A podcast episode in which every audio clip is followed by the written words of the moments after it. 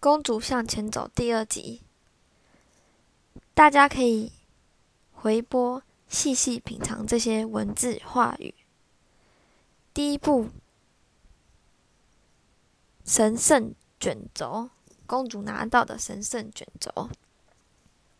第一，首先，也就是最重要的是，我们都是宇宙的孩子，不管哪一方面，都是完整、完美而美丽。因为我们原本的面貌就是那整体的存在所盼望的，因此被爱与被尊重是我们与生俱来的应享的权利。不接受任何不尊重与无爱的对待，则是我们的义务。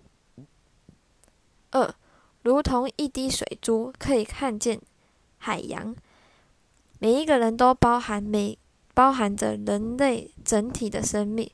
如同海水的涨落，我们也随着生命的浪潮涨落，体会到唯一不变的就是变动本身，并且坚信所有事物本来就是该如此，即使有时候我们不知道为什么。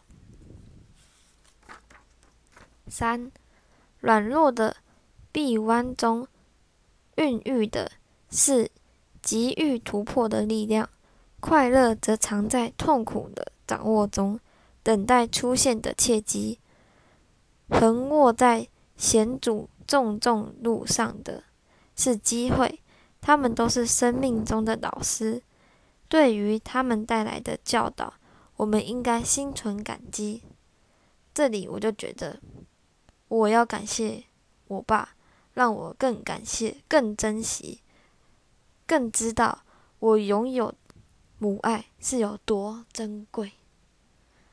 第四，我们都是一个伟大设计的部分，万物、万事万物在这个设计中都占有一个适当的位置以及存在的理由。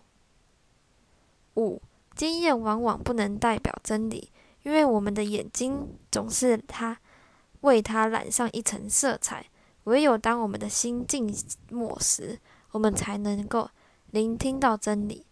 那如同耳语一般，在我们心上诉说的微小声音，是造物主试着唤醒我们的声音，要我们知晓我们是谁，我们天生注定的样子，以及其实我们早已知晓的一切。所以大家可以试去试着用子弹笔记，上一本有介绍。六。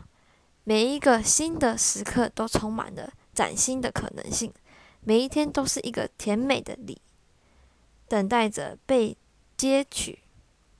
我们应时时收获并分享收丰收的成果，不要虚度每一个当下，因为今日的一切很快就会变成过去。所以大家要活在当下，认真过完每一天。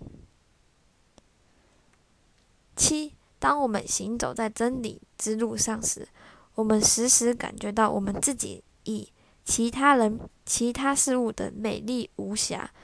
我们所选择的道路是一条温柔、仁慈、热情、包容与欣赏的道路。我们的精神被这些美丽的特质充满，这充满的精神才能创造出我们心里的爱，而我们心里的爱也才能创造出我们生命中的爱。八，当我们行走在真理之路上时，我们必须时时提醒自己，真正重要的东西在心里，而非我们眼前或身后，因为我们心中的东西是最珍贵的宝藏，即使宇宙本身的华丽壮观。念完后，一生医生叫公主看镜子，公主在镜中看到自己散发出。比王子还要耀眼的光芒，公主毕业了，但这时这才是真正的开始。公主现在要利用这次的旅程所学到的东西，活用在她的生活中。你们也是，故事正要开始。当你们听完这本书的故事加心得时，我觉得你们可以把你们套入故事里，去活用。故事分享的方法，把公主换成你自己，王子换成你正处于的痛苦、不喜欢的挫折的人事物，把一生换成，把医生换成你人生中所遇到的老师、贵人。利用这个方法融会贯通，或许能帮助到你们的现状。这些话同时也是在对我自己说。这本书是一位老师送我的，我很感谢他，他非常包容每一位学生，对每一位学生学生也非常有爱。我是在去年十二月认识的，非常特别的缘分。一开始以为这本书非常少女。粉红泡泡的感觉，看到它的大纲后，才觉得它会非常好看，所以这周我就先看了这本书，果然真的非常值得看。它是以故事的方式来呈现，帮助大家，让大家更能够靠自己的力量，重新从挫折地上站起来。这里我只是分享我自己的想法，如果有不一样的想法，也欢迎跟我分享。我觉得我自己就是围棋的我，内在的我就是非常成熟、稳重、有自信，可以侃侃侃侃而谈的说出我自己想说的话。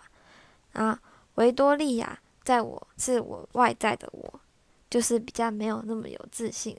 有时候敢说出自己的想法，有时候不敢，所以我需要再有自信一点。相信大家都可以一起成长，跟随心中的自己。看这本书的同时，也会发现自己的缺点，自己内心的声音，有很多话可以顺顺的说出，但说出后，说出来后就会变得哩哩啦啦。